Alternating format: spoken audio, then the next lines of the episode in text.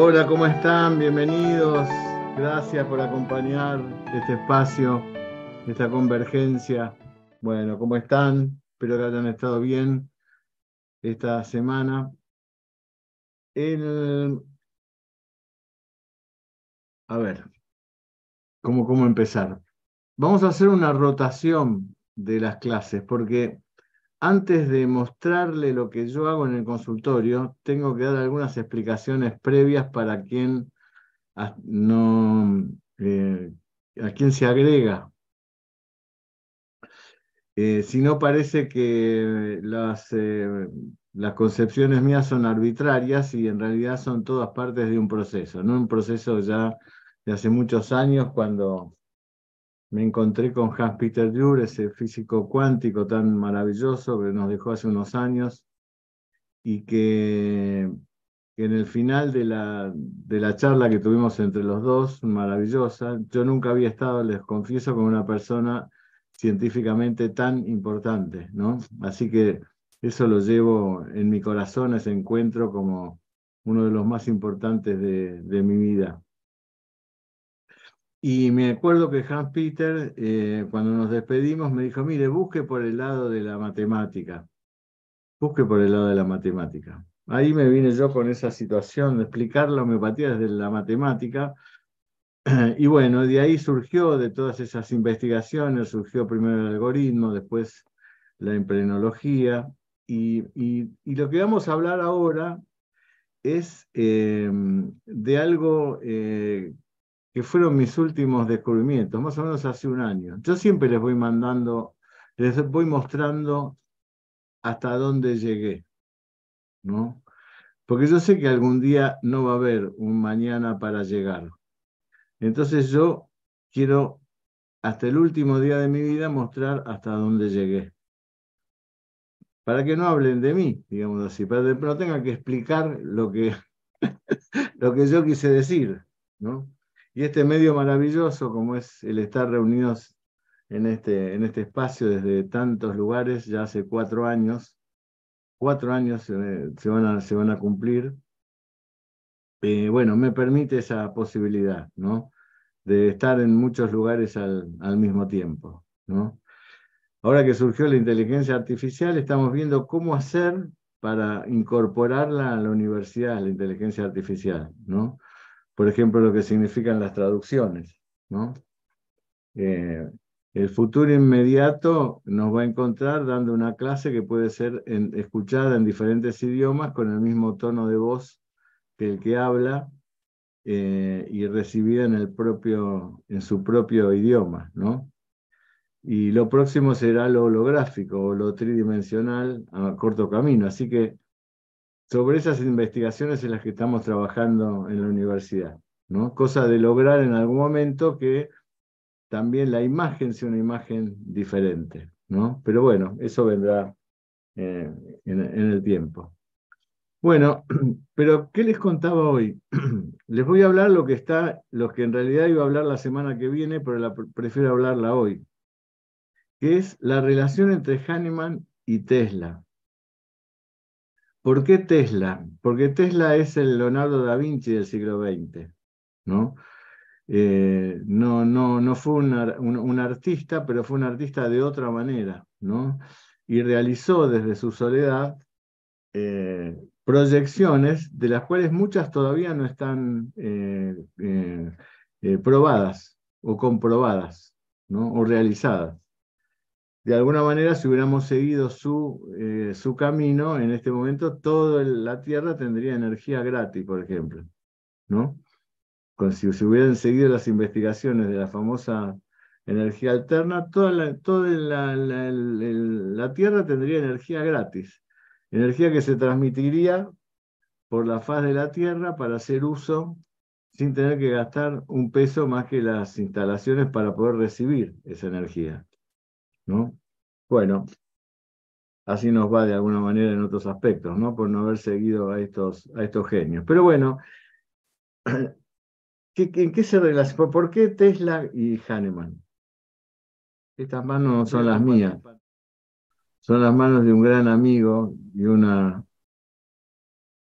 eh, creo que es la, la persona que más estudió al lado mío doctrina, que es el doctor Andino Pavlovsky, que cuando estuvo en Estados Unidos la primera vez, o la segunda vez, yo le dije, eh, ¿por qué no vas a ver si te, encontrás con eh, la sexta edición del órgano tan famosa, que está, creo que en Los Ángeles? Dice, ¿te parece que vaya así? Yo creo que, ¿por qué no vas? Bueno, fue, y entonces pidió, y, está en, un lugar, en una biblioteca, pidió verla, sí, sí, como, ¿puedo verla? Sí, sí.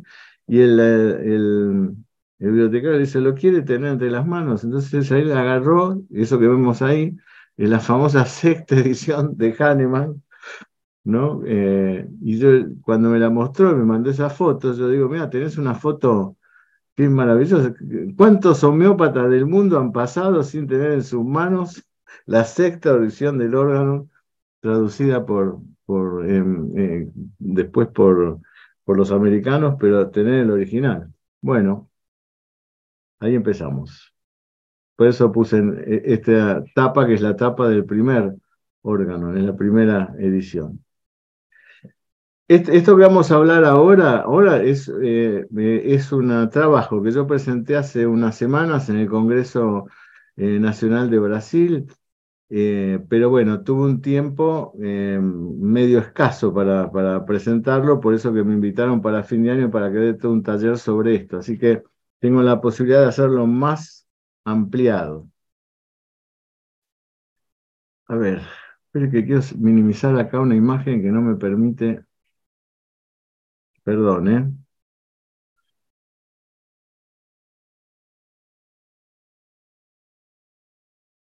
Ahí. Bueno, Nikola Tesla, ¿no? Eh, Nikola Tesla eh, fue serbio, nació en el imperio austríaco, lo que es ahora Croacia, eh, el 10 de julio del 56, de 1856, y murió en Nueva York en enero del 43. ¿no? Nikola Tesla fue un ser muy, muy, muy especial por algunos conceptos que vamos a desarrollar ahora. Él se definía como inventor e ingeniero eléctrico. Cuando le preguntaban qué, qué era, ¿no? Inventor, ingeniero eléctrico. Es interesante como que él se definiera como inventor, ¿no? Eh, suena muy fuerte como inventor, pero él tenía ideológicamente la idea de que las matemáticas eran la fuente ordenadora de toda la realidad. Y los números eran las partículas elementales de la realidad. Es decir, los números eran concebidos como algo más que su sentido lineal, algo más que el 1 como unidad, el 2 como duplicidad, etc. Él concebía que toda la realidad estaba eh, administrada matemáticamente. Por eso decía él los números son las partículas elementales de la realidad. ¿no? Partículas elementales de la realidad. Es muy fuerte este concepto. En los números significan partículas elementales de la realidad. Quiere decir que toda la combinación de los números nos tiene que acercar la imagen de la, de la realidad. Dice, toda la realidad, decía, puede ser reducida a números para su mejor entendimiento. Y dice esta frase que quedó consignada en el tiempo, desconocer esto es negar la posibilidad de profundizar el conocimiento. O sea que para, para Nikola Tesla el conocimiento pasaba por ahí eh, y desconocer esto era negar la posibilidad a, profundizar eh, otras alturas del conocimiento. Y entonces Tesla concibió algo que es la realidad se manifiesta por patrones de simetría. Vamos a ver algunas cosas, por supuesto, nada más. Fíjense los patrones de simetría. Fíjense, cuando hablamos de simetría, hablamos de estos patrones. Para que estas formas simétricas existan, van a existir desde parámetros eh, matemáticos. O sea, esto que nosotros vemos y que es maravilloso, como esta Em, em, cristal de, hielo, la, mariposa, este, este, pájaro maravilloso con esas alas abiertas. Eh, bueno, todo esto responde a patrones de simetría. Por ejemplo, eh, lo que significa eh, pasar de un cigote, huevo cigote, eh, a, un, organismo humano. Los patrones de simetría siguen esta línea, 2, después 4, después 8, después 16. ¿Qué quiere decir esto? Que embriológicamente nunca de 1 se pasó a 3, ni de 2 se pasó a 5 o a 3, ni de 8 se pasó a 9. No, siempre existió este patrón de duplicación. 1, 2, 4, 8, 16. Esto se da absolutamente en todo, estos patrones, estos patrones eh, de simetría, ¿no es cierto? Acá tenemos otro de cómo, cómo se llega a esta formación más compleja, es decir, a Tesla le llamaba la atención de que existía una numeración en estos patrones de simetría que algo tenían que decir.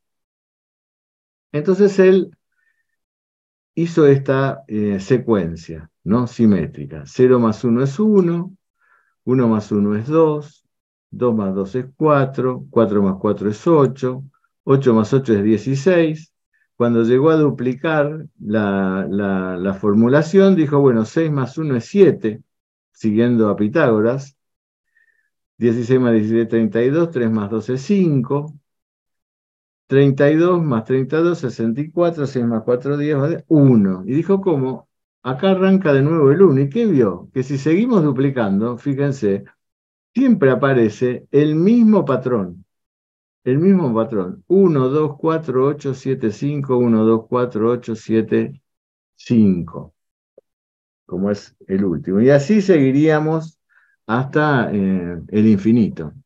Entonces, Tesla pensó, bueno, pero ¿qué pasa? Acá falta, no, faltan números. Faltan números, no son todos los números. El patrón está perfecto, 1, 6, 4, 8, 7, 5, pero eh, ¿por qué faltan los otros números? ¿Cuáles son los números que faltan? Y bueno, falta el 3, falta el 6 y falta el 9. Entonces, tuvo este pensamiento Tesla. Si estos patrones, si estos números no están dentro del patrón de simetría que gesta la totalidad del universo, porque lo que vimos antes, el 1, el 2, 4, 8, el universo se complejiza así, deben estar de alguna manera implicados en este patrón eh, numérico. Entonces pensó, 3 más 3 es 6, 6 más 6 es 12, 1 más 2 es 3, 12 más 12 es 24, 2 más 4 es 6, y así vio que este patrón 3, 6, 3, 6, 3, 6 se em, em, aparecía como sustrato del otro patrón. Y pensó, ¿y qué pasa con el 9? Entonces vio que si nosotros pasamos de 1 a 2 como habíamos pensado, pensado antes, como habíamos hecho antes, etc., fíjense ustedes que 9 más 1 es 10, es decir, 1, 9 más 2 es 2, 9 más 3, 12, es 3, 9 más 4 es 13, es 4, y Tesla pensó, quiere decir que sustancialmente el 9 un duplicado en sí mismo da 9. Quiere decir que el 9 es el patrón que rige la totalidad. Todo está subsumido en el 9. Y el 9, aunque no se manifiesta, se manifiesta a través del orden que vemos en el primer patrón. Vamos a poner un ejemplo. Fíjense, 300 grados tiene la circunferencia, 3 más 6 es 9. 180 grados es la mitad, da 9. 90 grados es la cuarta parte, da 9. Y si así siguiéramos dividiendo 4, 45 grados, daría 9. El número pi, en su construcción primaria, también da 9.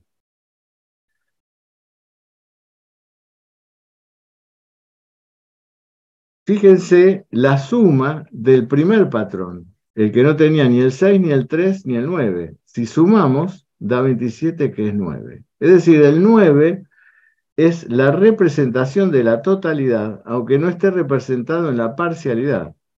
3, 6, 9, 1, 8, 9.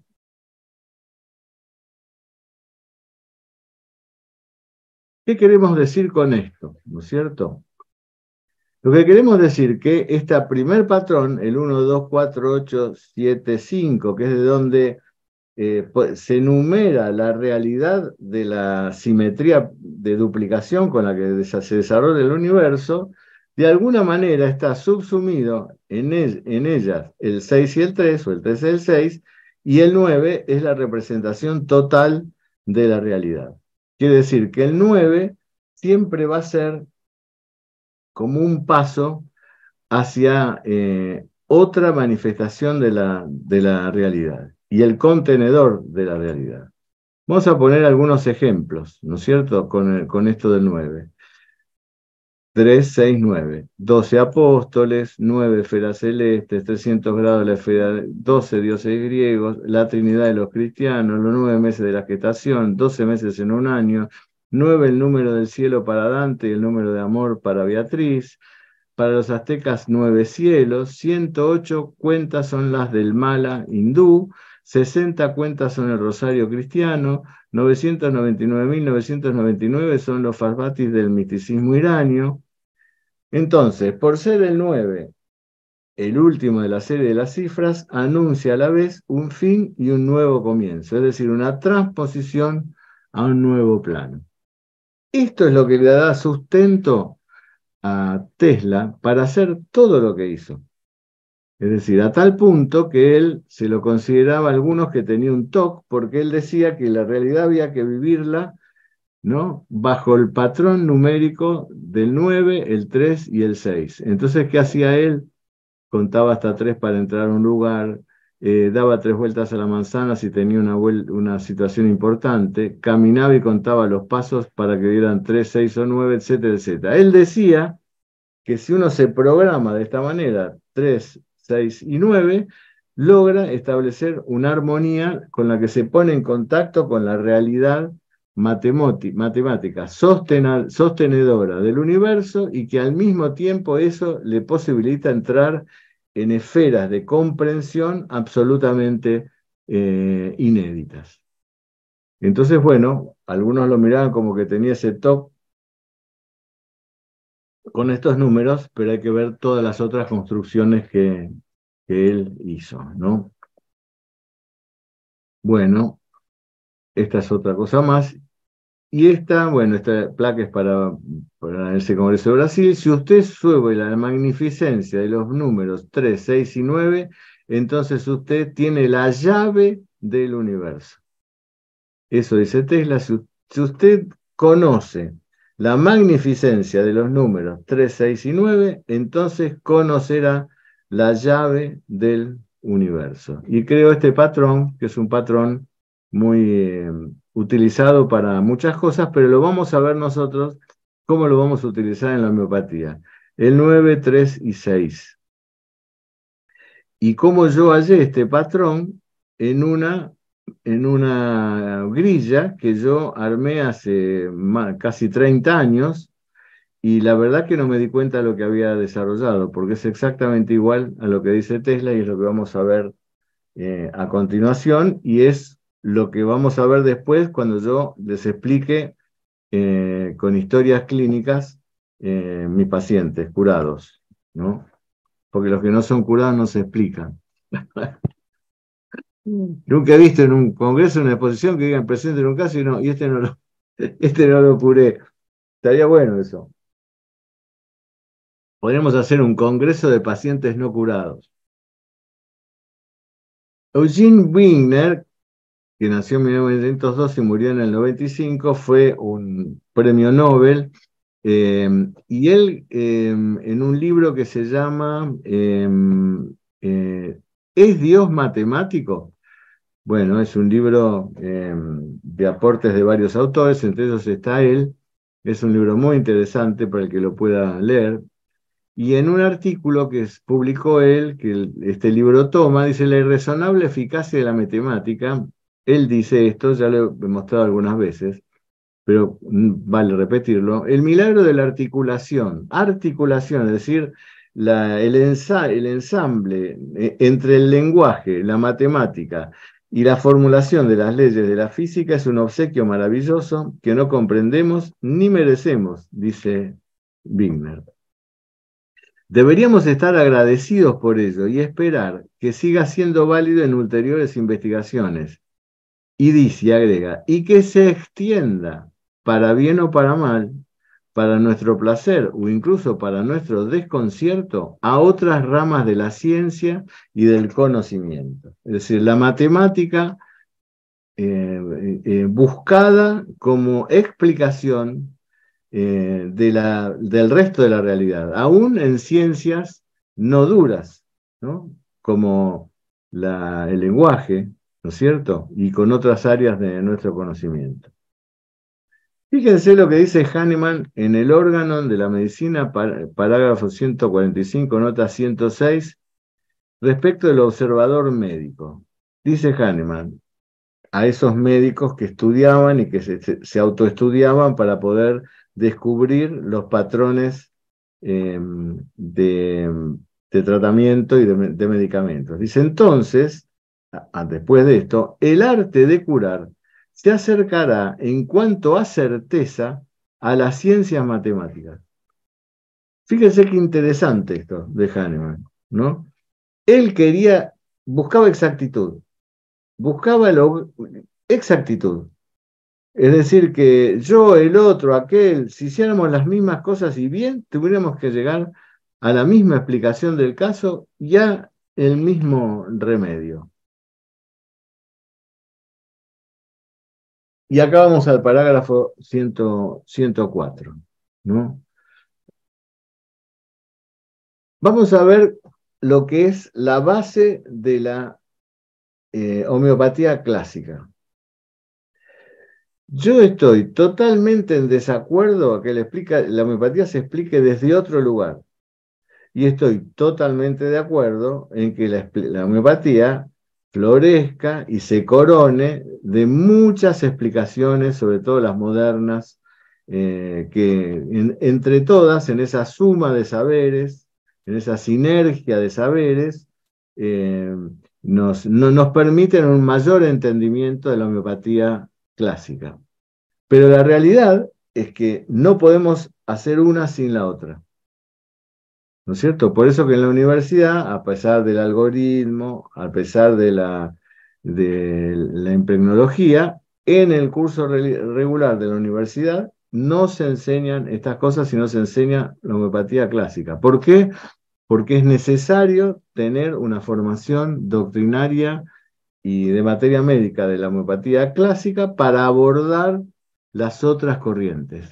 Y es un error hacerlo viceversa, un error que estamos pagando caro. ¿Por qué está pagando caro? Porque muchas veces muchos grupos que se forman alrededor de esas nuevas corrientes de entendimiento, al no saber homeopatía clásica, hacen fracasar esa nueva esa nueva forma de entendimiento. Y dicen, no, esto no, yo lo hice y no sirvió. No, no, no. Lo que pasa es que usted no lo aplicó como corresponde. Si lo hubiera aplicado como corresponde, le hubiera servido. Dice Hahnemann en el parágrafo 104, en una parte del, del, parágrafo, una vez que hemos trazado el cuadro de la enfermedad dinámica, la tarea más difícil está resuelta. Ahora debemos elegir entre los síntomas anotados aquellos característicos que nos permitan descubrir en la materia médica aquel remedio que mejor representa la totalidad del caso. Es decir, Hahnemann, como decía, tenemos que trazar la historia, anotar todo, ir anotando al costado en una columna lo que nos parece traducible a un síntoma homeopático. Una vez que hemos trazado todo el cuadro de la enfermedad, dice Hahnemann, lo más difícil ya está resuelto tenemos una lista de muchísimos síntomas, a veces, a veces pocos síntomas, pero esos síntomas que ahora debemos elegir. Y dice, entre los síntomas anotados, entre en esa totalidad, entre aquellos que más caracterizan a la enfermedad y que permiten, leídos en la materia médica, descubrir algún remedio que nos hable de la totalidad. Es decir, como digo yo siempre, como un juego de espejos. Esos pocos síntomas característicos que nos permitan encontrar un, remedio en la materia médica que digamos, ah, claro, por eso me dijo tal cosa el paciente. Y ese remedio nos hable de la totalidad del, del paciente. Como vamos a ver en las historias que vamos a ver a partir de la semana que viene, y como vamos a explicar ahora cuál es la, la técnica. Ahora bien, ¿qué llama Hahnemann los síntomas característicos? Bueno, em, por un lado, en el parágrafo 95, dice, los pequeños síntomas accesorios, traduzcámoslo modalizados. El pequeño síntoma que está modalizado. Em, me duele el estómago, desde, la, desde el centro del, pecho hasta, hasta, el, hasta la espalda. Me duele el estómago, pero me mejora con el agua fría, o me empeora con el movimiento, etcétera, etcétera. Estoy muy irritable, ¿no? Me siento irritable y cuando es a la mañana cuando me despierto, me mejora a la tarde cuando eh, baja el sol. Es decir, esas pequeñas cosas, esos síntomas accesorios, las modalidades, y dice Hahnemann, fecundos en significación, que el paciente casi ha olvidado luego de 15 o 20 años de sufrimiento, que en la época de Hahnemann eran casi una vida, eh, es decir, los que están modalizados y fijos, modelizados y fijos. Para eso hay un interrogatorio que ahora vamos a hablar eh, eh, rápidamente. ¿Qué son los síntomas característicos también? Los más notables y especiales, dice en el parágrafo 102. Los permanentes no modificados de la afección, parágrafo 91. Entonces, existiendo obviamente una correlación patogenética, podemos definir que la intensidad, la modalidad y la fijeza o permanencia histórica hacen un síntoma característico para Hahnemann. Un síntoma es característico cuando está modalizado, cuando es intenso y cuando está permanente en la historia del paciente. Ese síntoma es dentro de la totalidad de los síntomas el más jerárquico o uno de los grupos más jerárquicos. Por otra parte, dice en el parágrafo 210 que especialmente debe considerarse el carácter del paciente junto a la totalidad sintomatológica eh, eh, que nos guían si queremos trazar la imagen exacta de la enfermedad enigmática. Yo, me, saben lo que medité este parágrafo. ¿No es cierto? Yo decía, pero ¿cómo junto? Y fui al alemán a ver cómo estaba si estaba hecha la traducción, y no, dice junto, dice al lado. Y fui al alemán antiguo, que es el alemán que escribió Hahnemann. Hahnemann, Hahnemann escribió un alemán de época, ese fue su único error porque está en los escritos de él, están eh, plenos de un alemán que no se habla más, pero no porque es el antiguo, porque era el, alemán de esa época, el alemán que utilizaban los eh, eh, filósofos idealistas y demás. Yo me acuerdo que en la traducción hicimos de las enfermedades crónicas, que hicimos en la escuela Pasquero en aquel momento con mi querida Viqueira, que era una mujer que se encargó de hacer toda la traducción, hizo la traducción del alemán antiguo al castellano, eso está publicado, y eh, eh, los traductores eran traductores, eh, por ejemplo, el primer traductor que era especialista en alemán antiguo dijo, no, yo esto no lo puedo traducir bien porque no me corresponde, porque no es un alemán antiguo, sino es un alemán de época. Entonces, bueno, fui a estos puntos, ¿no es cierto?, concretos, como junto, sí, y dice junto, al lado, y utiliza una palabra alemana que es como que dice caminan al lado. es decir, que la mentalidad del paciente, ¿no es cierto? Los síntomas, vamos a tener que dividir los síntomas mentales en síntomas que pertenecen al carácter del paciente y, el resto de los síntomas mentales. Entonces ahí pensé en aquel momento, bueno, ¿cuáles son los síntomas que representan el carácter de paciente? Y hay en el repertorio de la totalidad de los síntomas mentales, debe haber 260 y pico de síntomas que representan el carácter de la personalidad de los pacientes. Tímido, concienzudo, dictador, obstinado, etc. Si juntan todos esos, van a tener 260 y pico de síntomas.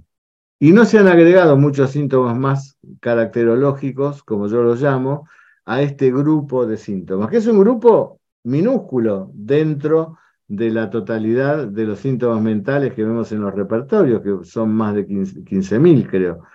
Eh, es un grupo minúsculo. Sin embargo, en este grupo minúsculo, Hahnemann lo consideró como parte del carácter del paciente y que nunca debían dejar de ser tenidos en cuenta, porque él decía que aunque los síntomas, si, el medicamento que tenía el paciente no tenía alguna de estas sintomatologías caracterológicas, difícilmente era el síntoma, eh, el medicamento del paciente.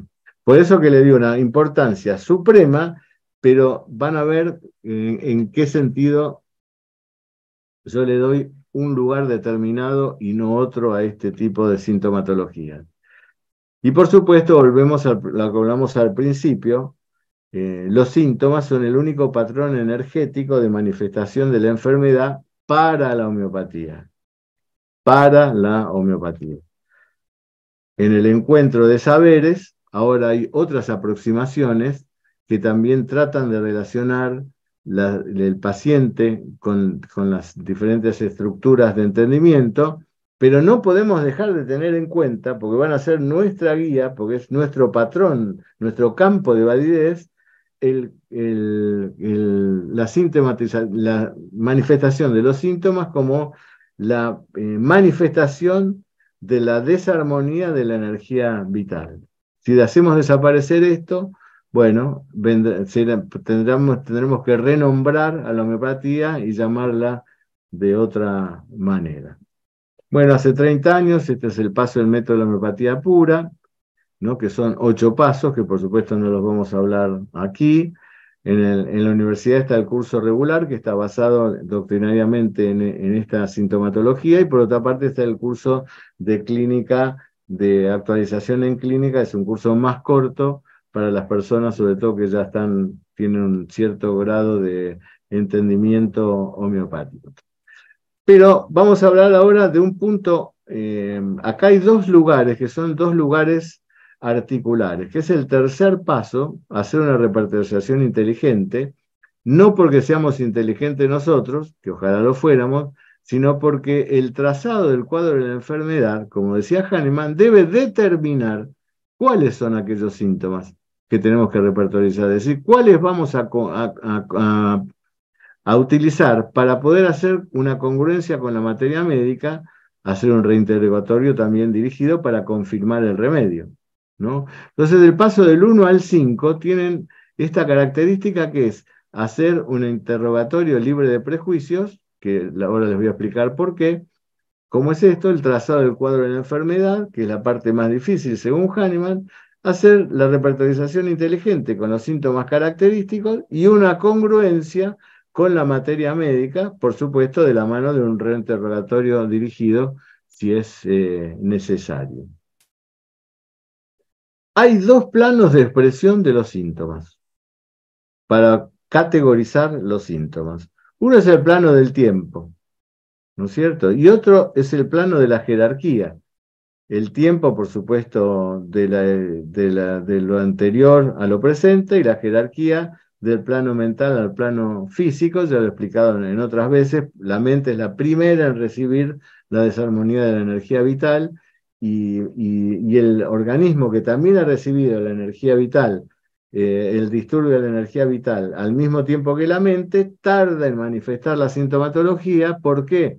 La tarda en manifestarse porque es un campo menos sutil, más denso y es donde la densidad de flujo de energía es más lenta que en el cerebro, que tiene una densidad de flujo de energía más rápida, mirado desde el punto de vista físico, entendiendo al organismo como eh, una totalidad psicobiológica y como una totalidad al mismo tiempo energética que intercambia información, materia y energía con el resto del universo. O sea, la mente es la primera en captar la desarmonía de la totalidad. Y en las partes más densas de nuestro organismo está al final la manifestación de la totalidad exclusivamente por esa eh, densidad de flujo de la energía, por eso que el cerebro tiene un determinado tejido y nuestro hígado tiene un determinado tejido y nuestras uñas tienen un determinado tejido. Porque en esa variación de densidad de flujo de energía es donde nuestro organismo en su complejidad puede expresarse eh, en, en, su manifestación eh, vital. Entonces, fíjense, los síntomas cuando en la línea del tiempo, ¿no? En la línea del tiempo, en el plano del tiempo de la vida.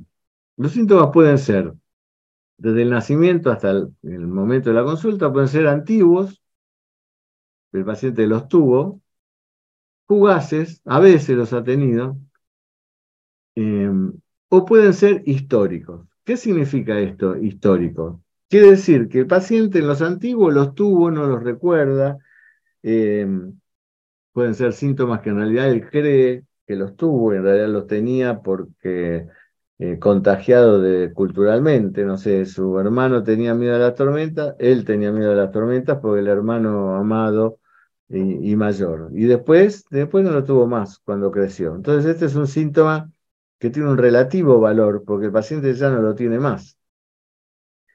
Eh, y lo recuerda, o por ahí se lo dijeron, ¿no? Mi, padres siempre me decían que yo era tal cosa y tal otra, y después descubrí que no, que era mi hermano, no sé por qué me lo decían a mí, eso es muy común en la consulta. Así que un síntoma antiguo tiene esa, eh, em, esa problemática para ser, eh, para ser jerarquizado como un gran síntoma característico. Sí, hay que ver que ese síntoma no tenga em, el paciente no haya trabajado con ese síntoma, ¿no? Sí, yo de chico tenía un miedo a la oscuridad tremendo, y ahora no, ahora no tengo, ahora no, tengo miedo. ¿Y usted duerme eh, a oscuras?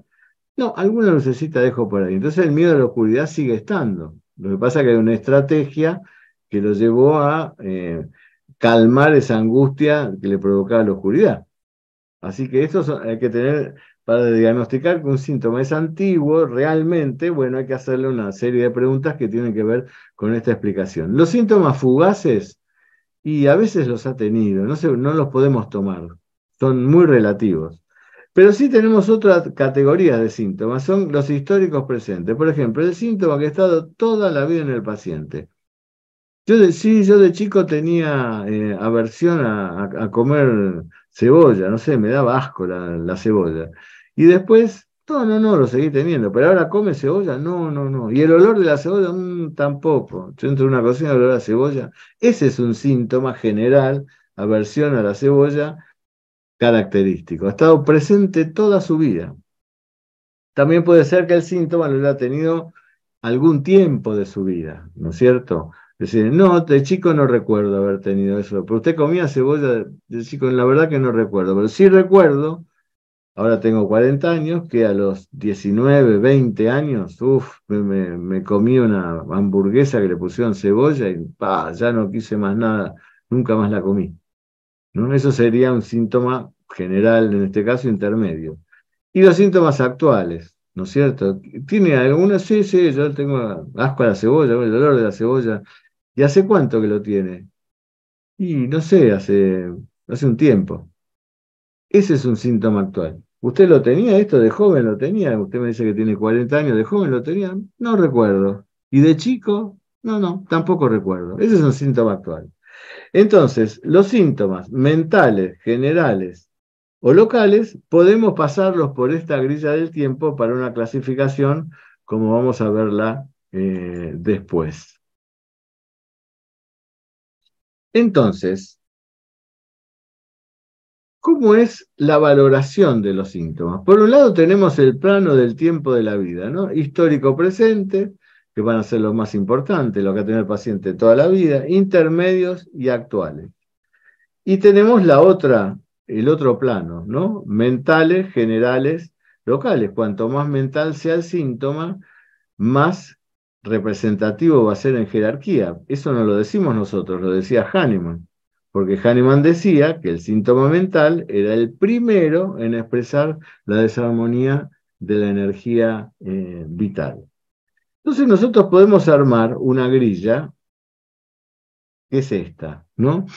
Por un lado, tenemos los síntomas modalizados, que van a ser para nosotros los más importantes. ¿Recuerdan aquello que decía Hahnemann? Aquellos síntomas que tengan características, aquella característica que hasta hace que el paciente se, se lo olvide a través de los años.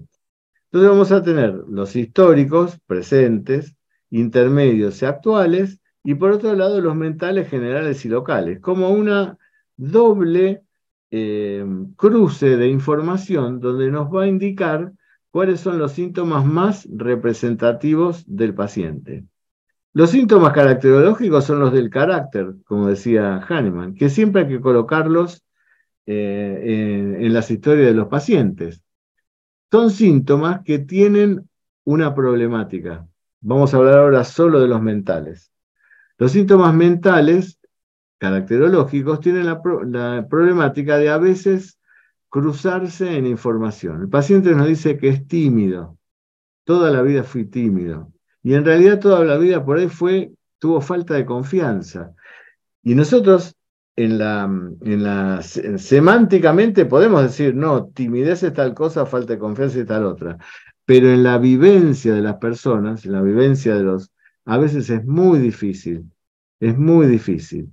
Eh, celos. Sí, la persona puede ser celosa, pero también puede ser envidiosa. Claro, lo que pasa es que la envidia, al, eh, al contrario de los celos, la envidia lleva en sí mismo una búsqueda del daño hacia el otro. Bueno, pero en la vida eso es muy difícil de saber si es celo o es envidia. Y hay medicamentos que están distintos eh, en, los, en, su representación patogenética. Y así podríamos hablar de muchísimos síntomas.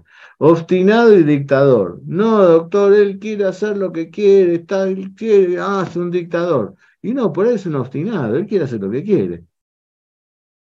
Y claro, semánticamente en el dictador significa eh, eh, eh, tener el dominio de las situaciones para mandar y el que es obstinado tiene que quiere hacer lo que tiene la gana de hacer. Bueno, pero eso es en el papel. En la vida esos síntomas se cruzan. Entonces, si nosotros tomáramos estos síntomas para jerarquizar, para tomar pocos síntomas de ese trazado del cuadro de la enfermedad del paciente, corremos el riesgo, por un lado, de tomar síntomas unos en vez del otro. Tímido en vez de falta de confianza, obstinado en vez de dictador, celos en vez de envidia, donde hay medicamentos diferentes. Entonces, ¿qué es lo que conviene hacer?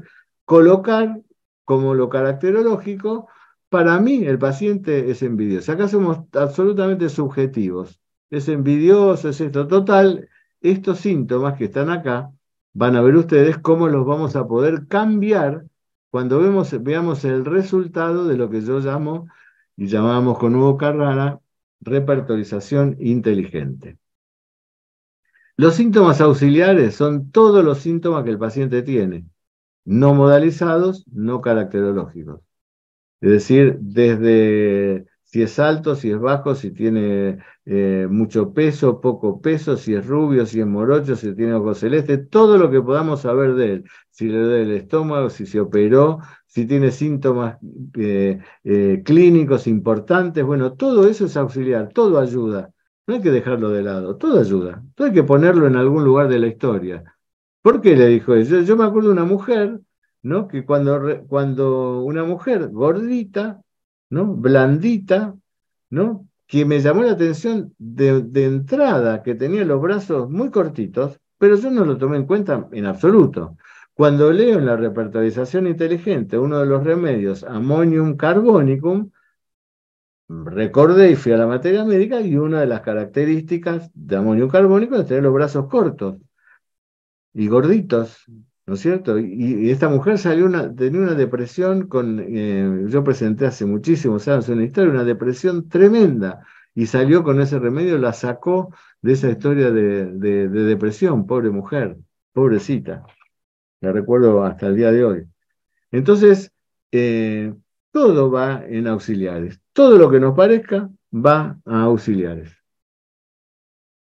Por otra parte, los generales están modalizados en sí mismos. Comidas y bebidas. Y yo tengo aversión a la leche.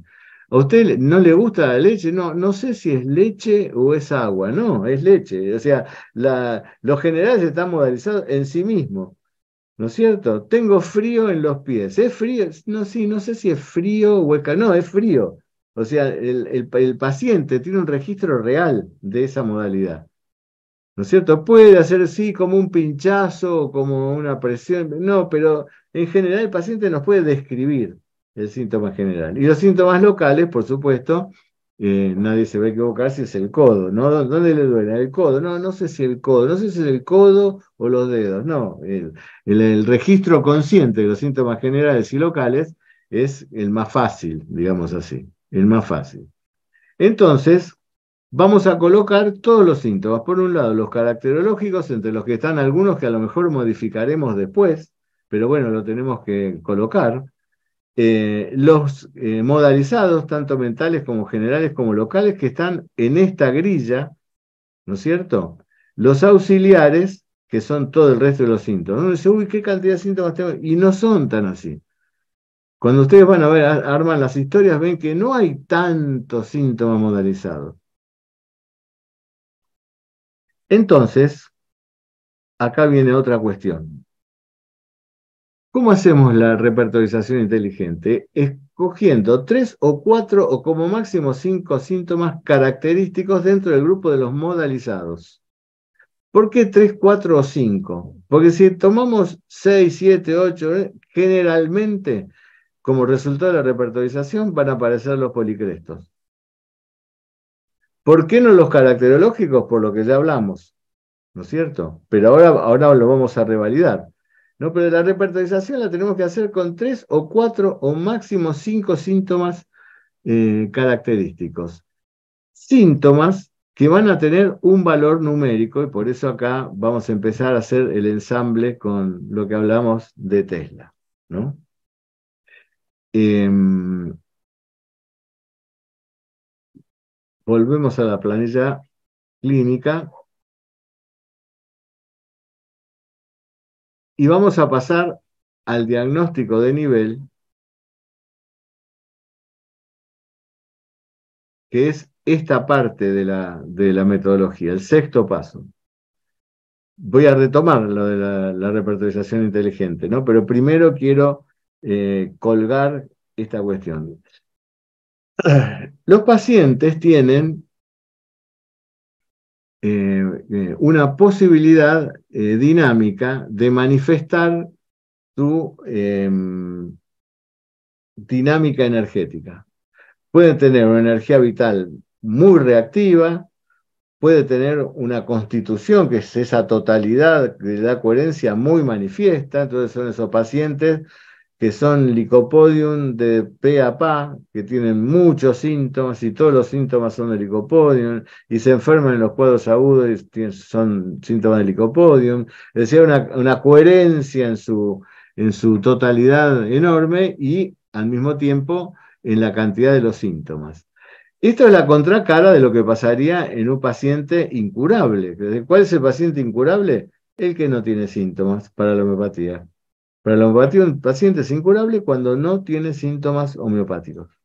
Entonces, desde ese punto, desde ese primer lugar del paciente absolutamente curable, más allá de la enfermedad que tenga biológica, que está determinada por la genética, ¿por qué? Porque tiene esa caracterología tan esplendorosa y la cantidad de síntomas, eso, ¿cómo se enferma una persona? Va desapareciendo, debilitándose la energía vital y va disminuyendo la capacidad de mostrar la coherencia de su constitución energética hasta desaparecer. ¿No es cierto? Lo primero que hace una persona es debilitar su energía vital y al mismo tiempo ir desapareciendo la sintomatología que nos hablaba de esa constitución. Esto puede ser hereditario o puede ser adquirido. O puede ser adquirido por un trauma. Un trauma que interrumpe la enfermedad crónica, como decía Hahnemann, y aparece una enfermedad solo actual que no tiene relación prácticamente con lo anterior. Así que estos niveles 1, 2 y 4, el 3 no lo vamos a considerar porque es un nivel, el nivel de los pacientes hipersensibles, es como avanzaría la enfermedad dinámica. Primero con muchos síntomas y curables, el paciente sería esos pacientes que, que que tenemos que ver la historia clínica, en su totalidad la ley de curación, eh, no va a tener síntomas nuevos, si aparecen síntomas nuevos son, eh, es un error, son los pacientes que se van a curar, ¿no? porque tienen muchos síntomas muy jerárquicos.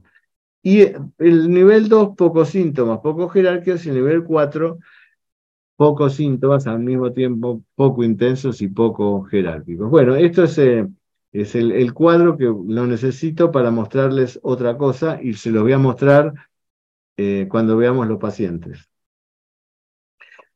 Nosotros le dimos con Hugo Carrara una numerología a esta. Realmente en aquel momento lo conocía Tesla del hombre, de nombre, nunca lo, había, nunca lo había leído. Pero en aquel momento le dimos esta numerología. ¿No? este valor numérico. Los síntomas mentales histórico presentes eran los más importantes, valor 9.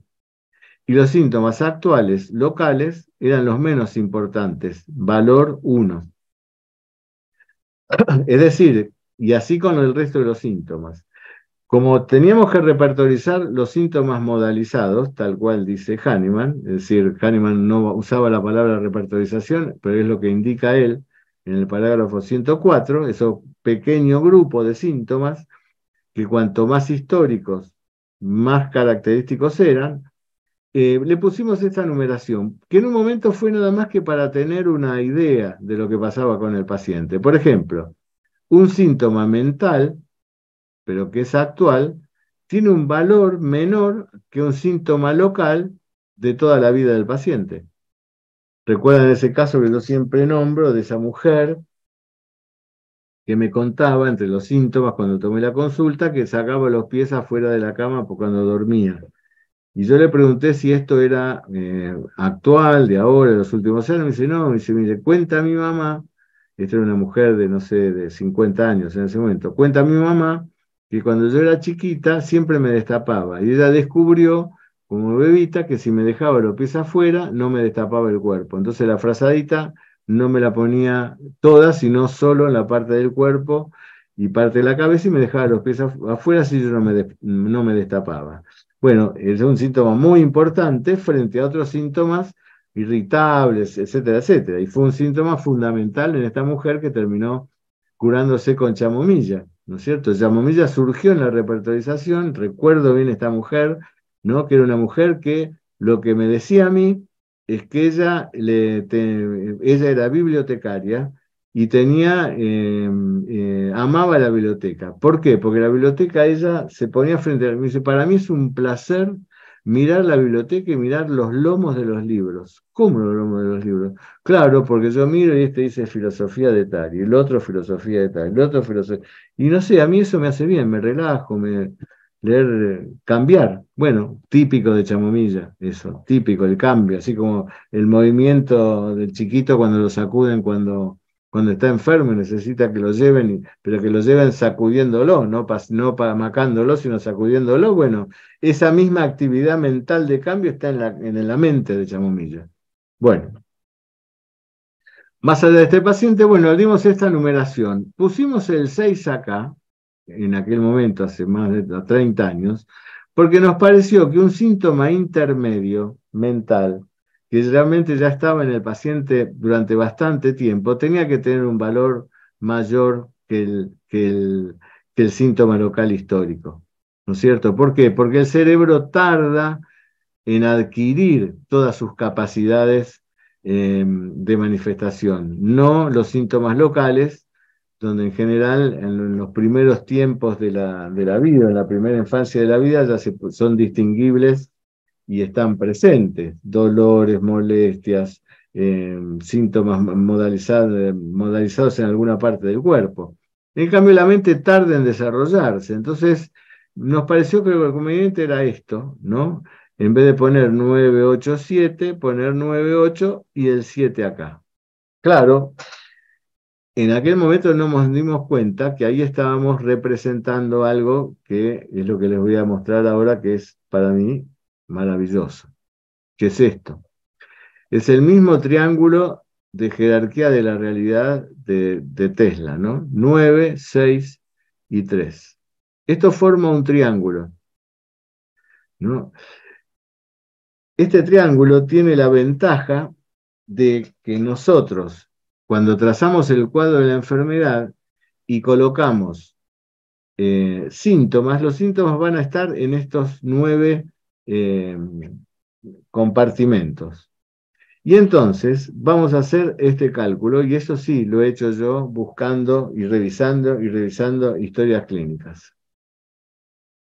Si ese triángulo entre 9, 6 y 3, los síntomas que ponemos nosotros tienen que ser, como ya les dije, de 3 a 5 síntomas, no más por la razón que les dije. Si ponemos más de 5 síntomas, vamos a entrar solo en los policrestos, vamos a dejar afuera un montón de remedios, y por otra, por otra parte, em, em, podemos vencer esa eh, diferencia que hay en los repertorios de tener un remedio muy eh, significado con una multitud de síntomas y otro remedio no tan significado porque tiene una patogenesia más reducida. Y todos los remedios en realidad tienen la posibilidad de ser el remedio curativo de la persona. Entonces nosotros tenemos que tratar de ver cómo manejamos estratégicamente la información para que eh, estar más cercano y dándole la oportunidad a los otros remedios. Por otra parte, estos remedios, no, estos síntomas que anotamos acá, no nos van a hablar del paciente, ¿no? No nos van a decir nada del paciente, de su, de su carácter, de su historia, no nos van, a hablar de síntomas, son síntomas absolutamente puros que están autojerarquizados. Pues si el paciente nos dice que este síntoma local que anotamos acá es de toda la vida, y este síntoma también, vamos a tener que empezar a buscar entre esos síntomas como los más jerárquicos. Aunque nos parezca que estos otros síntomas son los que más nos gustarían, los del 2, 3 y 4, por ejemplo, porque son síntomas del remedio que nosotros estamos pensando. O error, error. Es decir, el, me dice en las enfermedades crónicas, el mayor error del homeópata, el mayor error es pensar en un remedio antes de trazar el cuadro de la enfermedad. El mayor error. El mayor error es ese. Y el otro error es no tener en cuenta el género de vida del paciente y creer que si el paciente no modifica ese género de vida, lo tenemos alguna posibilidad curativa. Pobre, dice Hahnemann, de aquellos médicos homeópatas nobles que pretendan ¿no? curar a esas personas que tienen un régimen de vida totalmente desadecuado, etcétera, etcétera, porque perderán el tiempo, digamos así, como un obstáculo a la curación eh, súper determinante. Pero bueno, en esto que estamos hablando, estos síntomas, no podemos determinar el remedio por estos síntomas. Por este, si el paciente miedo a las tormentas, irritabilidad al despertar de toda la vida, aversión al queso de toda la vida y, eh, em, por ejemplo, saca fuera los pies de, la cama y no podemos pensar en un remedio. ¿No es cierto? Tenemos que, eh, hay muchos remedios que representan esos síntomas. Bueno, entonces este cuadro de ordenador de síntomas es un cuadro al que todos podríamos llegar. Es decir, cumplir con ese anhelo, ese sueño. ¿No es cierto? Todos vemos el trazado del cuadro de la enfermedad, lo que hacíamos con Hugo Carrara cuando tomamos los casos. Hugo Carrara usaba papelitos que pegaban en el pizarrón, yo anotaba en, mis clases de clínica y aún en, los cursos y decíamos, bueno, a ver, ¿qué síntomas ven ustedes después de haber hecho el interrogatorio? en el interrogatorio nosotros aplicamos para las modalidades un interrogatorio que está basado en Bonninghausen. No es el interrogatorio de Bonninghausen, sino está basado en Bonninghausen, sobre todo en lo que Bonninghausen indica qué preguntas hay que hacer para ver cómo se modaliza el síntoma, que es un decálogo de preguntas muy simples, que son adverbiaciones del verbo sufrir, que utilizaban los, eh, y, la utiliza todavía la masonería, para definir virtudes y defectos y trazarse una expectativa de, su presencia en el mundo y su quehacer en el mundo. Frente a un síntoma, supóngase usted, irritabilidad, cómo se irrita, cuándo, dónde, por qué, qué lo mejora, qué lo empeora y, y un par de cosas más. O sea, con esas preguntitas modalizamos rápidamente el síntoma. Entonces la idea es que cuando un síntoma del paciente es muy llamativo, lo ha tenido durante mucho tiempo, eh, modalicemos ese síntoma porque no solo es irritable, es irritable por ahí al despertar, a lo mejor no tenemos tan claro si es irritable o porque la mujer dice irritable, vos decís irritable, pero tus enojos y los gritos, qué sé yo, entonces tenemos que unir irritabilidad con cólera, como decía Ken, ¿no? Unir los dos síntomas que participan de una misma circunstancia aparente eh, bueno, una vez que trazamos todo el cuadro de la enfermedad y todos estos síntomas, de entre todos, decíamos en las clases con Hugo, bueno, ya está, ¿esto es todo lo que tenemos para del paciente? Sí.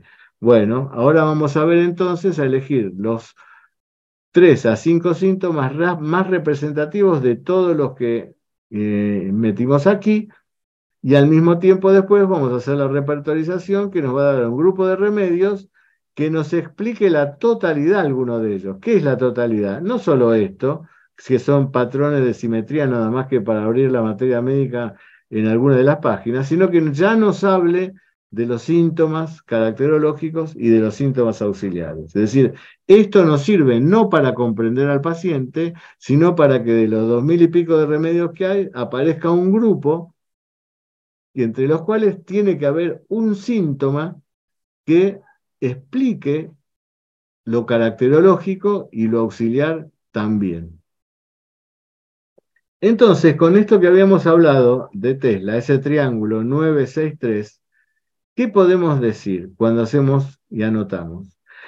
Que si logramos entre 27 y 45 puntos de los síntomas que están, tomando 3 a 5 síntomas de los que están anotados acá, vamos a estar, eh, si tomamos los primeros 3 a 5 síntomas y da de 27 a 45 puntos, seguramente estamos actuando a primer nivel. ¿Qué significa el primer nivel? Que ahí tenemos que encontrar un remedio que nos explique la totalidad del paciente, que nos hable exactamente de que lo ha tenido toda la vida porque, porque hay coherencia en la manifestación vital, y le tenemos que pedir al remedio que la mejoría sea rápida, que la grabación, si existe, sea corta, que si hace un cuadro agudo, sea cuadro agudo de la misma eh, características del medicamento, porque estamos actuando a ese primer nivel. Segundo nivel, de 15 a 27 puntos, ya el paciente hay menor cantidad y menor intensidad de síntomas. Estamos actuando a segundo nivel. Pocos síntomas, pero hay algunos síntomas que son más jerárquicos y el segundo nivel nos va a llevar a que tengamos una expectativa distinta del paciente. Por ejemplo, en el cuadro agudo. En el cuadro agudo de un paciente de primer nivel, prácticamente va a salir con el mismo remedio. Ah, yo tomo licopodio, yo estoy enfermo, tomo licopodio y me salgo. Me, tengo una gripe, tomo licopodio y me salgo. El segundo nivel, el cuadro agudo, nos va a dar la oportunidad de observar si en el cuadro agudo no surgen algunos síntomas que completan el cuadro. Y eso es lo importante de saber hacer un diagnóstico de segundo nivel que nosotros ya lo hemos hecho desde esta matemática, ¿no? de 15 a 27 puntos. Del tercer nivel de 19, de 9 a 15 puntos, ¿por qué? Porque va a haber muchos síntomas, pero que están en esta parte. Los hipersensibles son pacientes que tienen muchos síntomas de nada de historia. ¿No es cierto? Entonces vamos a elegir cuatro, eh, tres, cuatro, cinco síntomas de aquí, de este lugar, de estos actuales que nunca van a ir, van a ver ustedes más allá de esto de entre 9 y 15 puntos es donde va, vamos a encontrar eh, el remedio. Por supuesto que estas son, es un algoritmo donde esto en vez de verlo así puntualmente, tiene que verlo como una línea donde va corriendo eh, un color, ¿cierto? Y por supuesto, el último de 1 a 9 puntos. Es decir, pacientes que tienen síntomas solo, que esos 3, 4 o 5 síntomas solo alcanzan la puntuación de 1 a 9 y seguramente estamos actuando a este nivel, que es el cuarto nivel, que es donde tenemos que eh, estimular al paciente, quizás con un medicamento imperfecto, como decía Hahnemann, esos medicamentos que damos porque el paciente está muy denaturalizada su energía vital y tenemos que esperar y estar atentos a ver cuáles son los síntomas que surgen que a lo mejor nos, nos hablan de un mejor remedio. para el paciente. ¿Por qué? Porque está aumentando la energía vital si le dimos ese buen remedio y al mismo tiempo empieza a reordenarse un poco más la constitución del paciente y nos puede dar un remedio que antes era imposible de, verse. Esto es, eh, desaseguro, Hahnemann puro. No, no, no, no, hemos agregado más que ordenar ciertas cosas y aplicar este patrón eh, de Tesla, que es muy interesante porque nos ubica frente a la incertidumbre del paciente. Yo hasta que descubrí esto, eh, y lo descubrimos con Hugo Carrara, la verdad, veía a los pacientes como en una especie de, de, mm, de, fotografía, donde tenía que ver cuáles eran los síntomas que el paciente tenía. De la otra manera empecé a ver eh, en tres dimensiones, digamos así. ¿no? Y ya Pasquero había adelantado esta situación, de ver al paciente desde antes de, la enfermedad. Pero bueno, eh, este método a mí me, me, ayudó y a muchos colegas los ha ayudado a, que la homeopatía sea más eh, libre de prejuicios, ¿no? Y todos podamos ver lo mismo, ¿no? Porque si no vemos todo lo mismo, no nos podemos presentar frente al mundo como una ciencia, ¿no? Una, una ciencia que diferentes individuos ven cosas diferentes para un mismo caso particular en un mismo momento existencial. Somos como una especie de complejistas colectivos. Frente a un mismo caso, en un mismo, vamos a ver, vamos a diagnosticar remedios diferentes. No puede ser. No puede ser. Entonces, volviendo al principio, eh, lo que Tesla y Hahnemann nos eh, pretendía era esto, tener la posibilidad de tener una herramienta fundamental que nos permita colocarnos en una realidad que es la realidad del otro, del paciente y no nuestra, eh, eh, nuestros pareceres. Una vez que tenemos esto eh, visto, entonces después sí, ahí voy a aplicar todo mi conocimiento respecto de otras cosas. En lo personal, y lo que vamos a ver la semana que viene, va a ser lo, mismo. Vamos a hacer primero el trazado del cuadro de la enfermedad de un paciente, después vamos a, establecer la jerarquía de, los síntomas del paciente, la repertorización y el grupo de remedios que tratan de explicar el caso. A esa situación vamos a agregarle la lectura del algoritmo, como debe ser, y por supuesto lo que nos brinda la impregnología que no solo es la caracterización de la dinámica energética del paciente, sino toda una explicación que nos va a permitir a este paciente focalizar el interrogatorio en dónde está su conflicto dinámico, como lo vamos a ver después. Así que lo que vamos a ver yo, es lo que yo tengo en mi consultorio, que son tres pantallas. En una tengo la historia clínica con la que voy eh, estableciendo estos parámetros de, los síntomas. Con esto hago una repertorización, que la tengo en otra, en otra pantalla. Y en otra pantalla tengo el algoritmo, y, en otra, y, junto con el algoritmo el, impregnograma del paciente. desde esa construcción es de donde voy a dar un, eh, el remedio.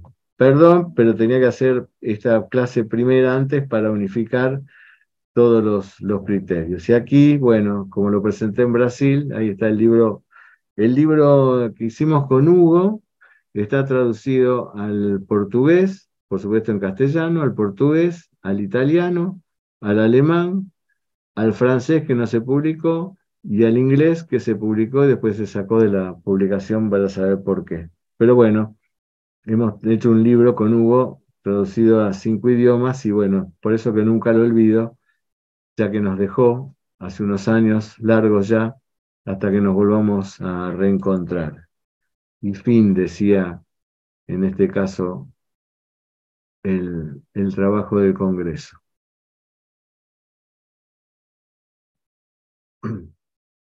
Bueno, preguntas, aclaraciones.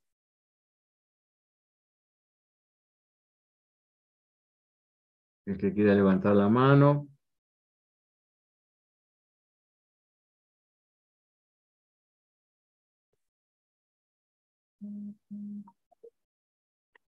A ver, me están diciendo algo.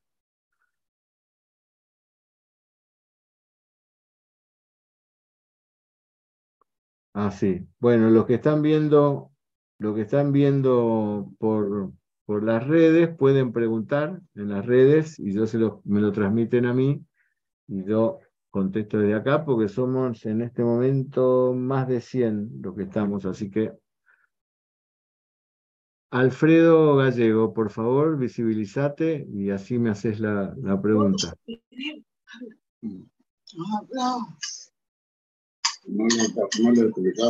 Ya. Por favor, ¿cómo se llama el libro? Aproximación al método práctico y preciso de la homeopatía pura. Gracias, muy amable. Hay un, eh, eh, el otro libro que incluye este libro es el de bases, eh, que es el que está en Amazon. Bases y fundamentos de la, de la clínica y doctrina homeopática.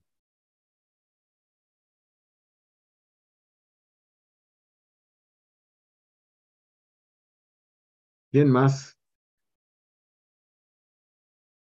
Hola, Mica.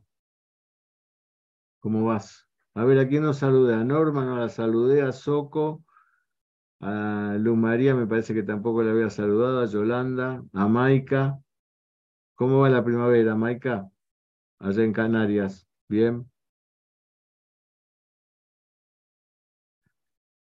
Ahora que está Maika, les voy a contar una, una historia que está ella presente.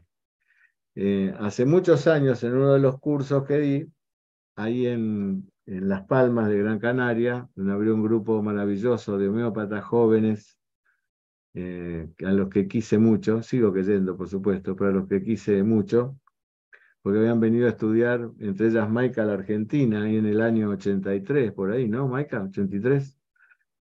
y habíamos estado todo un año en un grupo de estudio fantástico, estaba Mica también, María la que está ahí como María de Carmen. Y eh, bueno, eh, la primera vez que presenté esta forma, por supuesto estamos hablando de más de 30 años, ¿no? pero de los síntomas característicos, me acuerdo una doctora, Nieves, muy querida por mí, llevó un paciente ¿no? a que le tomara la historia. Maca se debe acordar. Es un paciente que eh, estamos en el Colegio Médico de Las Palmas, eh, y había un salón donde el escenario estaba muy arriba, con un escenario, eh, una, eh, ¿cómo se llama? Escritorio de madera, muy ampuloso, ¿no? Y había todo como un telón atrás, ¿te acordás, Maika? Es un salón muy señorial, digamos así, ¿no? Bueno, estaba sentado yo y viene ese señor y se sienta al lado mío y me mira con mala cara, ¿no? De entrada, no me miró bien. Bueno, empezamos a hacer la, la historia y claro, era muy importante para mí el tema de los síntomas históricos en, este, en, este, en esta situación, ¿no? Eh, y entonces le digo, bueno, cuénteme, cuénteme de su infancia. Y el hombre pega con un puño en la mesa y dice, no, en mi infancia no. Es un hombre solitario que vivía en la, en la montaña. Eh, bueno, un golpe al lado mío, yo traté de poner la mejor cara de póker por el grupo de, gente que había, que ¿cuántos seríamos ahí? 30, Maika, más o menos, por ahí. bueno, y dije, bueno, pero en algún momento seguí preguntándole por otras cosas, pero en algún momento tenía que empezar a preguntarle por su intimidad, por su, qué sé yo, sus padres, o y entonces le pregunté, dije, bueno, apelé a lo más eh, sensato que es preguntarle por la madre. ¿Y cómo era su madre? ¿no? Así, muy tímidamente le decía, y mi madre no, y pegó otro golpe en la mesa, qué sé yo. Entonces, bueno, eh, yo ya, ya la violencia iba eh, creciendo, entonces dije, bueno, bueno, ahora vamos a ver con los médicos, vamos a estudiar la historia, qué sé yo, de madre, que no me había dicho nada, me había dicho muy poco y se fue, ¿no? Se retiró. Yo me quedé mal y los presentes también se quedaron mal. Pero yo dije, miren, en esta, en esta condición este hombre en cualquier momento me pega una trompada. La verdad que no, no, no, está bueno. Bueno, sí, está bien, doctor, qué sé yo. Y me fui mal para el hotel al mediodía, ¿no? Porque dije, ¿cómo puede ser que frente a un caso así no se puede hacer nada, me tengo que ir, tengo que pasar por esta cuestión y bueno, no, no lo atiendo y chau, ¿no? Entonces dije, bueno, pero si este paciente tiene un nivel 4, no me puede dar más que esto, ¿qué me dio en este momento? Y tomé tres síntomas modalizados, que ahora no me acuerdo cuáles eran, y entonces volví a la tarde, le expliqué esto a Nieves, que era la médica de él, creo que se llamaba Efraín, este, este hombre, si no, si no me olvido. Eh, y le dije que creo que el remedio que tenía que tomar era anacardium, ¿no? Anacardium, le expliqué por todo, hasta esta cosa de violencia, y bueno, y quedó todo, todo ahí, bueno, seguimos con el curso. Habrían pasado como seis meses, siete meses, ¿no? Y recibo un llamado. Me dice, te llaman desde, desde Cana, desde Cana, desde Las Palmas. Ah, bueno, bueno, yo pensé que era uno de ustedes, ¿no? Maika o alguno que siempre hablamos. Entonces escucho una voz que me dice, hola doctor. Digo, sí, ¿quién habla? Usted no se va a no sé si se acuerda de mí, Efraín. Yo rápidamente me acordé de él. Hola Efraín, ¿cómo está? Bien, doctor, bien. Bueno, le quiero decir que estoy muy bien, que ya volví al pueblo. Bueno, hizo todo un cambio este hombre muy emocionante para mí fue eh, uno de los grandes recuerdos que tengo de mi vida, ¿no? Em, así que siempre se puede hacer algo, ¿no? Ahora, si este hombre en ese momento lo trataba de encasillar dentro de los esquemas, y no, eh, ¿qué, qué, qué, podía decir de este hombre, no? Hay determinados sistemas ahora que desde desde la observación eh, nos llevan a pensar que este medicamento tenía que ser este reino, de este otro y de este otro. Yo también lo pienso, ¿eh? Pero en este caso, ¿qué podíamos hacer? Nada, no. En este caso aparecieron los síntomas, que sigue siendo nuestro parágrafo científico, al que podemos agregarle todo el otro conocimiento que nosotros tenemos. Noel. ¿Te acordás de este caso, Maika? Hola. Ahí te escuchamos. Ah, vale. Bueno, yo antes que nada, mm, aparte de presentarme y eso, saber que vengo de la, de la homeopatía francesa. O sea, que de esto de que estás hablando no sé nada y todo me suena muy nuevo. Yo hice el curso hace dos años y estoy continuamente releyendo el curso. Entonces, pero a pesar de eso sigo un poco perdido. Em, porque esto del diagnóstico de nivel y todo, bueno, esto voy un poco, poco mal. Pero bueno, digamos que insisto. Entonces, cuando hablas de pocos síntomas o muchos síntomas, ¿de cuántos síntomas estamos hablando cuando decimos pocos síntomas? Porque es que siempre no sé a qué cantidad te refieres. Claro, cuando vos fijate, cuando tomamos el cuadro, el, cuadrito donde están modalizados los síntomas modalizados, nosotros vamos a tomar siempre entre tres o cinco síntomas, los más jerárquicos según esa grilla. Esa grilla, viste, valora esos síntomas modalizados de 9 a 1. Los que vamos a tomar son los 3 a 5 síntomas que estén más jerarquizados en esa escala numérica. Ahora, el paciente puede tener síntomas caracterológicos o no, puede tener síntomas clínicos o no. Los pacientes que tienen nivel 4 tienen poquísimos síntomas, muy escasos síntomas, no tienen mucha, ninguna modalidad mental ni actitud mental para, para contarnos, nos van a contar cosas, pero no va a haber nada em, eh, profundo y va a haber mucha localidad. Mucha localidad. Es decir, lo que vas a tener, cuando hablas de pocos o muchos, hay dos cosas, pocos o muchos. Una, los pocos o muchos que hay dentro de ese cuadrito, así los modalizados, los síntomas que están modalizados, que son los que ustedes toman también para determinadas enfermedades, ¿no es cierto? La modalidad del síntoma, esa, esa construcción eh, o, de complejos homeopáticos o de, de medicamentos sucesivos están basados en la construcción teórica de la eh, localidad del síntoma.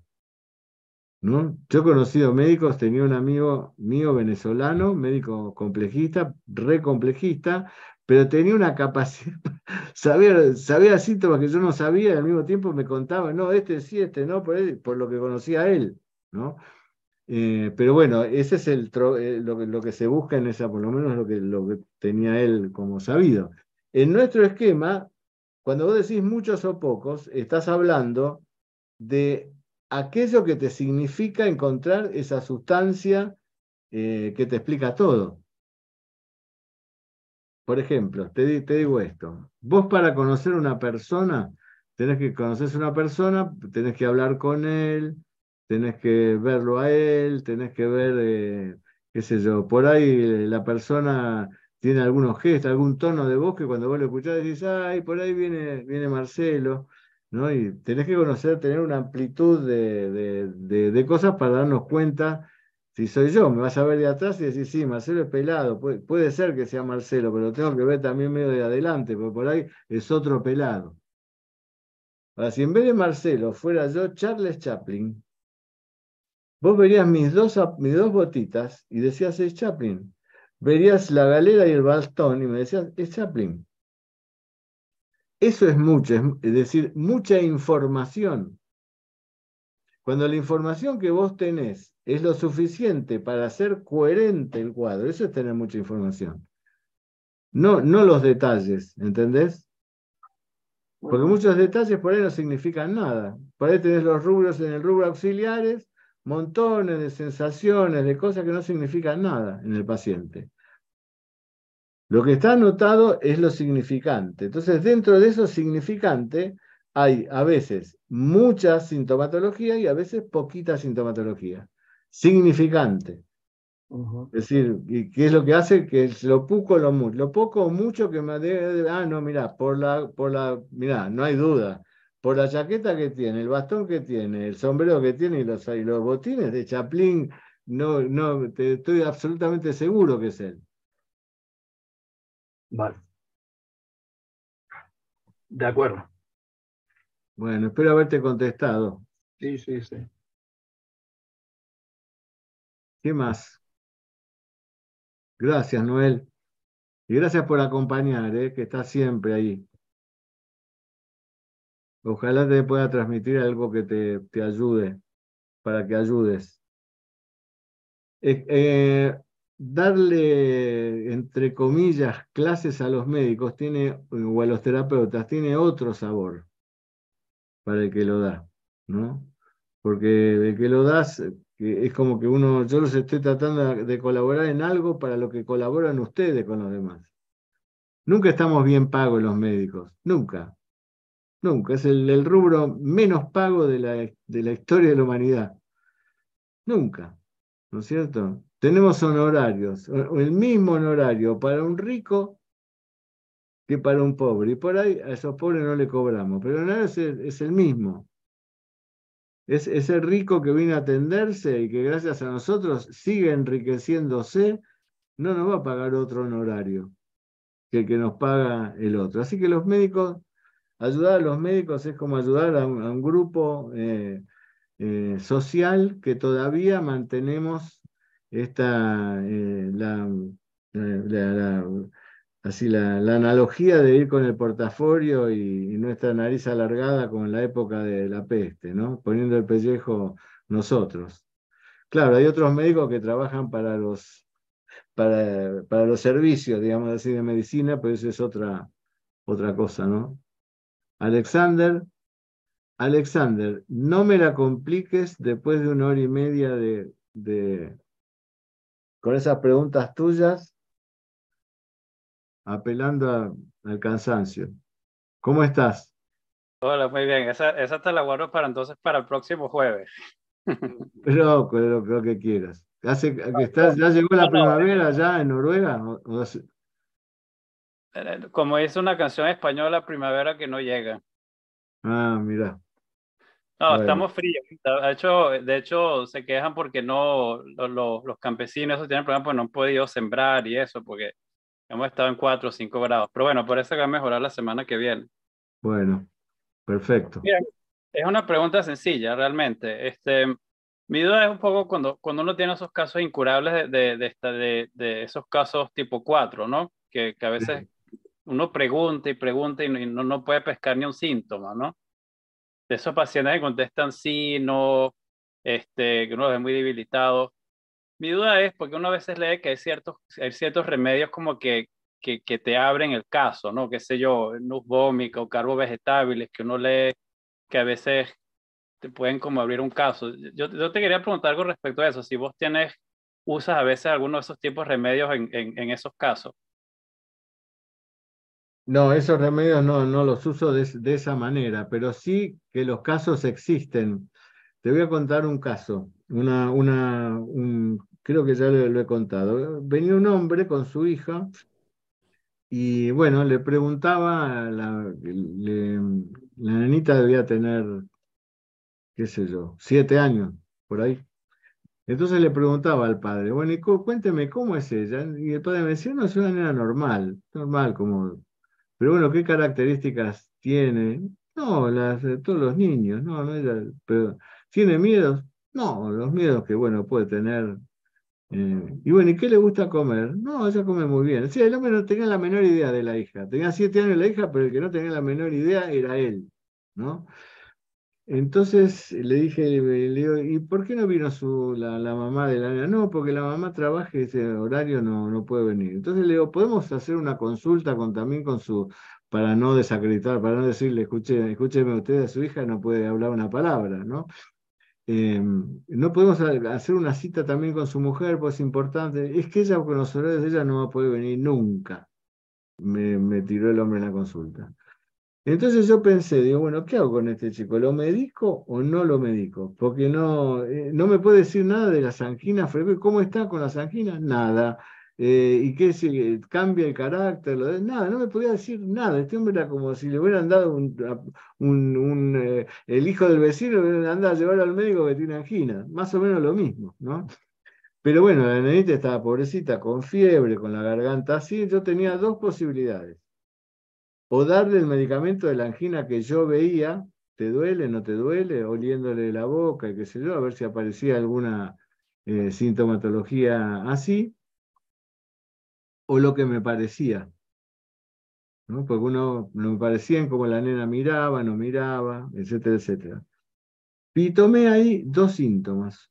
Uno que era, la nena se dormía, estaba sentada, estaba con fiebre en ese momento, y mientras el padre me, no, me, decía las cosas, ¿no?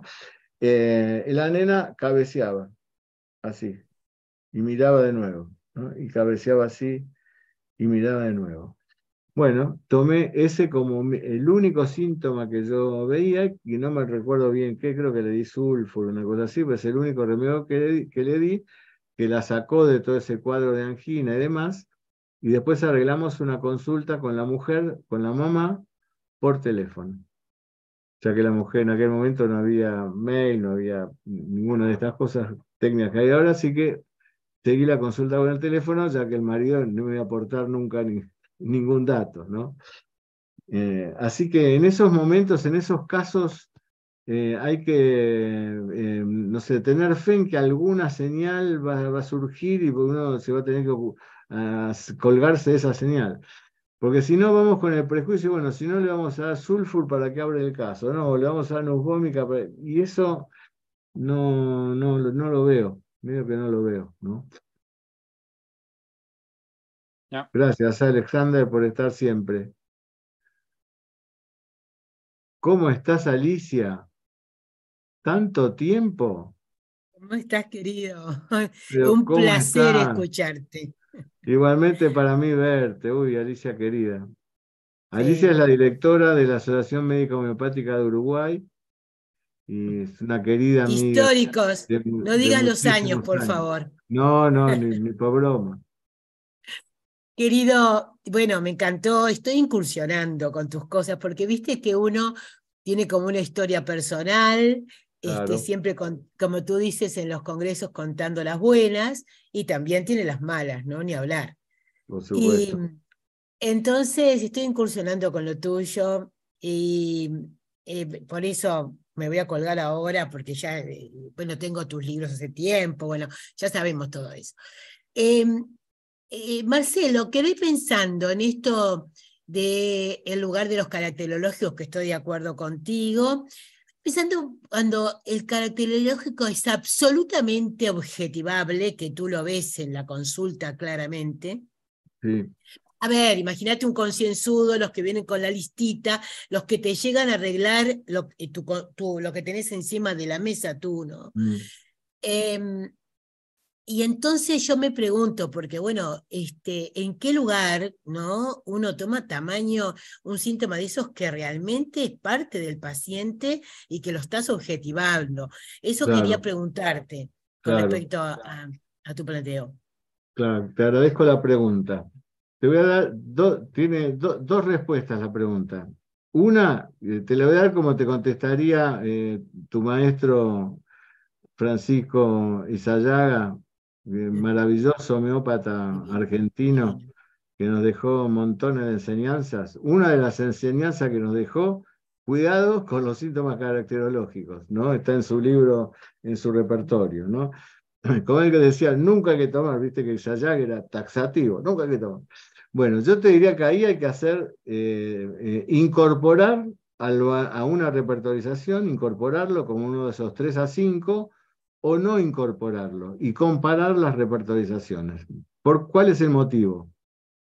Porque a lo mejor hay algún remedio que tiene una poca representatividad mental porque no estuvo suficientemente experimentado y que si vos le colocas el síntoma caracterológico lo corres de la repertorización. A lo mejor vos, no, lo, vos no lo tomás para hacer la repertorización, el caracterológico, dos caracterológicos, y el, y el remedio aparece. ¿No es cierto? Como pasa con muchos remedios que fueron poco experimentados, que no, el experimentador no le dio importancia a la mente. Eso hay muchos remedios, eh, y no de los nuevos, eh, de los antiguos. Muchos remedios que no están representados mentalmente, pero no porque no, hayan, eh, no tengan síntomas que lo representen, sino porque no han sido experimentados. ¿no? Entonces, ese es el motivo. ¿no? Ese es el único motivo. Porque el, el motivo es, yo pienso lo mismo que pensaba Isayaga, son fundamentales, pero eh, no están en todos los remedios. Hay remedios que no tienen síntomas, y sobre todo los afectivos, ¿no? Vas a la patogénesis y solo tienen síntomas del carácter, del humor, ¿no? Que se enoja, que no se enoja, y no tiene ningún síntoma afectivo. Vos sabés que no puede ser eso, que el remedio no tenga ningún síntoma afectivo. Así que en esos casos, eh, como decís vos, y si no lo tomo, como síntoma para repertorizar, seguramente el remedio tiene que tener ese síntoma caracterológico, ¿no es cierto? Desde ya. ¿no? Lo que, y entonces, lo, ¿qué pasa con esto? Al no tomarlo, yo, bueno, sale este remedio que no es un remedio muy conocido. Lo voy a ver y no tiene este síntoma caracterológico, pero no tiene ninguna caracterología. También. Es un síntoma de Tiene solo síntomas de, carácter, pero no tiene ninguna caracterología. Pero por ahí es un caracterológico de ese remedio que no está experimentado, ¿no? Bien. Muchas gracias. Bueno, qué lindo verte, Alicia, como siempre. Nos vamos a seguir viendo. Claro. Gracias. Bueno, por ahí hasta aquí llegamos. ¿Qué horas son? Sí, 4 menos 20. Bueno, qué bueno que, que, que, está este espacio. Estoy muy, muy contento. Bueno, vamos a ver una historia el jueves que viene, donde vamos a aplicar todas estas cosas. Como siempre, gracias por venir. Difundan a quien quiera venir, que eso es importante. La, la universidad, como le decía yo al grupo de la no hacemos propaganda. No gastamos plata en propaganda. La plata la gastamos en tratar de ver cómo se mejoran los productos de la universidad. Y eso hace que ustedes sean los que tienen que hacer la, la propaganda. Son con nuestros informantes. Así que bueno. Les agradezco mucho, les mando un abrazo grande, nos vemos el jueves que viene. Chao.